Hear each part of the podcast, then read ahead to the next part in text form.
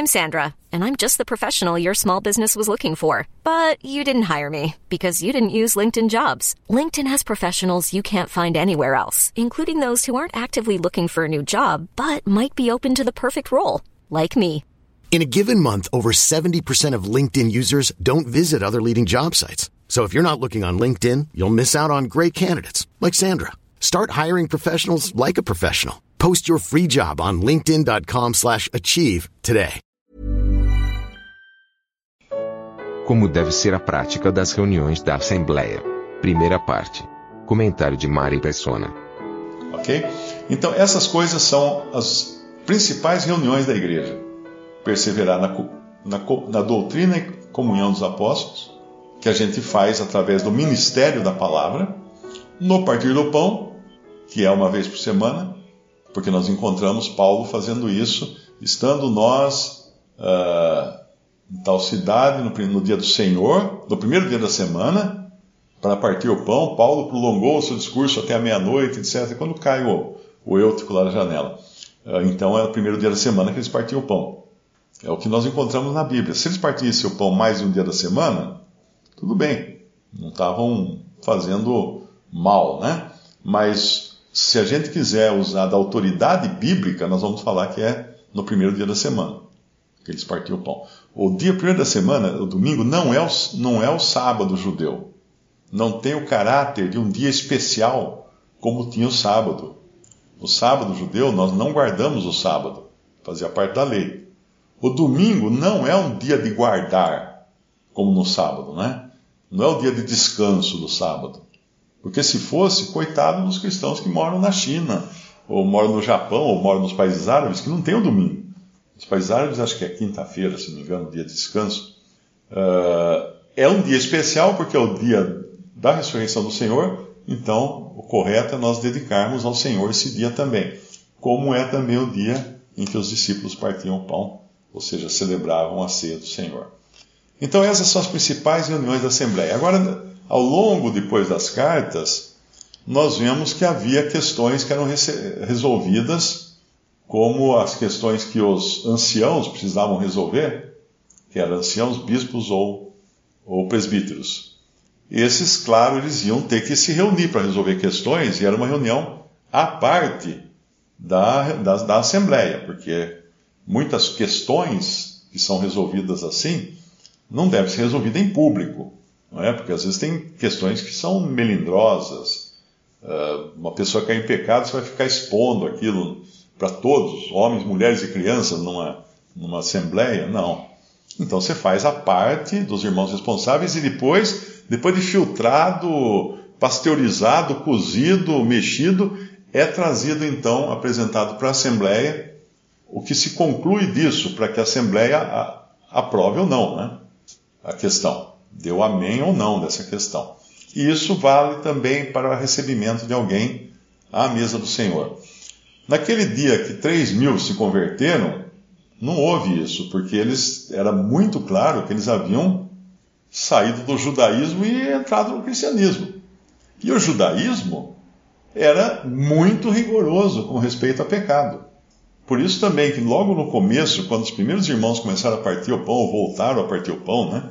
depois de séculos ah, não entendendo o que era a mesa do Senhor e tal, no século XIX, quando os irmãos voltaram a, a partir o pão dentro dos fundamentos ah, bíblicos dos apóstolos, o que acontecia? Muitos chegavam, se desligavam lá da igreja luterana, da igreja metodista, da igreja não sei o quê, e vinham e eram recebidos à mesa. Ah, mas não vai dar um tempo? Não, não tem que dar um tempo, porque nessas, nessas igrejas antigamente havia um rigor muito grande também contra pecado. Então a pessoa, para ela estar em comunhão nessas igrejas, ela também tinha sido sabatinada quanto à sua vida, né? quanto ao pecado e tudo mais. Mas você vai percebendo que daí, ao longo do tempo, quando você lê as cartas dos irmãos do século XIX, ao longo do tempo eles precisaram uh, começar a, a, fazer uma análise da pessoa antes dela ser recebida à mesa do Senhor. Por quê? Porque já logo depois que eles começaram a congregar, teve uma grande divisão. Então, como é que você ia receber uma pessoa que estava culpada daquela divisão, que vinha daquele grupo dividido ia receber na mesa. Se fizesse isso, estaria juntando os dois grupos, o que seria errado. Porque aqueles que se dividiram foram colocados todos fora de comunhão, não estavam mais em comunhão. Então não podia ter esse intercâmbio de coisa, né? Aí começou então a ter esse cuidado, esse critério. De onde vem essa pessoa? Como que está a vida dela? Como está ela está? Ela está em pecado? Ela está com alguma doutrina, alguma má doutrina? Ela está Agora, se esse cuidado foi preciso ali no, no começo desses irmãos congregados ao nome do Senhor, imagina agora. agora que é um circo, a cristandade virou um circo de horrores. Tem de tudo que você possa imaginar de má doutrina. Então a pessoa que chega, ela tem que ficar que nem quando, quando os astronautas voltaram da Lua, né? Botaram os caras 40 dias dentro de um, de um trailer totalmente vedado, né, todo fechado, 40 dias para saber se eles não estavam trazendo alguma doença desconhecida da Lua. Algum vírus, alguma bactéria que fosse desconhecida na Terra, porque eles precisaram ficar desinfetando ali 40 dias para ver se não, de repente não começava a estourar bolha pela cara, alguma coisa assim, né? Então ficava em observação 40 dias, era uma quarentena. Como hoje nós estamos vendo o que é 14 dias, né? A quarentena que a saúde hoje impõe para quem estiver com suspeita de, do Covid, tem que ficar em casa 14 dias.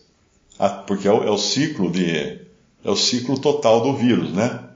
Que ele, que ele completa o ciclo, acho que é em 10 dias, mas eles dão mais 4 para.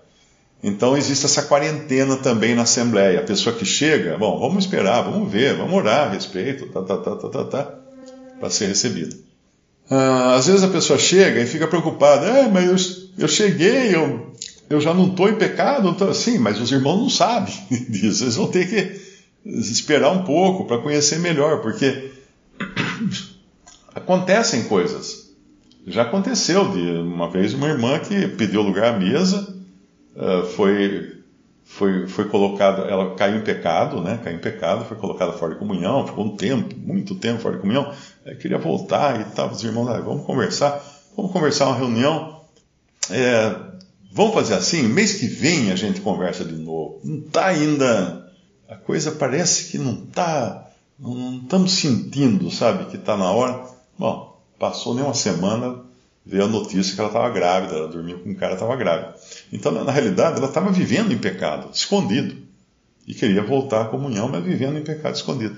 Então a gente tem que esperar que o Senhor revele, que o Senhor traga paz para a Assembleia antes de receber a pessoa. E isso varia muito, né? Você pega uma pessoa que vem aí do mundão, um jovem, né, que está ali com muitas amizades, muita coisa, muita adrenalina, muitos hormônios pipocando para lá e para cá. Vamos dar um tempo. Vamos ver se ele consegue viver sem fora do ritmo que ele vivia no mundo, né? Agora, daí chega uma, aí ele fica lá, né, numa quarentena, né, esperando para ver se não pipoca algum, algum pecado grave. Mas aí vem uma velhinha com 90 anos de idade que passa os dias de joelho em oração e separou lá da denominação que ela estava, saiu da igreja católica, qualquer que seja, crê no Senhor Jesus, ah, pode, pode vir, senta aí, vamos morder o pão. Porque você sabe que não, ela não está indo no, na festa rave. Né? ela não está lá, ela não está em pecados abertos no mundo aí. Então, basicamente, são essas. Agora, o, o... tem um artigo do Bruce Anstey que ele, ele especifica, uma, chama uma variedade de reuniões, eu acho. Tem no acervo digital cristão, quem quiser, quem quiser pode baixar, porque ele fala de muitas outras formas de reuniões que não são, na verdade, reuniões de assembleia, né?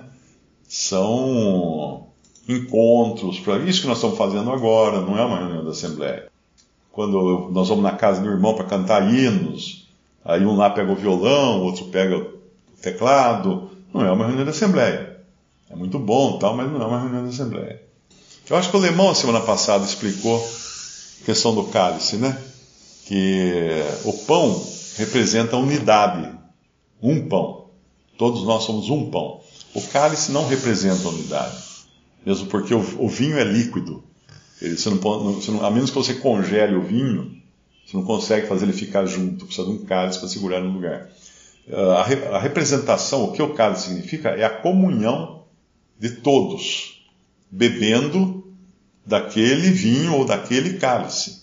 Mas no momento em que foi dado graças pelo cálice, não tem problema se você distribui o vinho por outros cálices, desde que haja comunhão naquilo, está tendo uma comunhão. Como está acontecendo agora em muitos, muitas assembleias, né? Estão celebrando a ceia com, com copinhos individuais. Mas a comunhão já aconteceu ali quando foi dado graças por aquele vinho que estava num cálice grande, numa jarra grande, uh, para depois ser distribuído para os irmãos. Porque da mesma forma que eu posso tomar aqui e dar o cálice para aquele irmão, eu posso despejar aqui no meu copinho e despejar no copinho daquele irmão. E ele tomar também no lugar dele.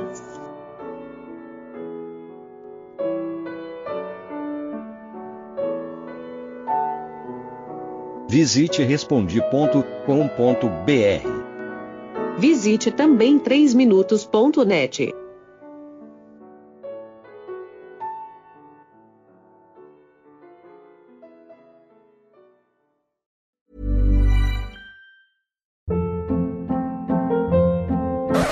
Hold up. What was that? Boring. No flavor. That was as bad as those leftovers you ate all week. Kiki Palmer here, and it's time to say hello to something fresh and guilt-free. Hello Fresh. Jazz up dinner with pecan-crusted chicken or garlic butter shrimp scampi. Now that's music to my mouth. Hello Fresh. Let's get this dinner party started. Discover all the delicious possibilities at hellofresh.com.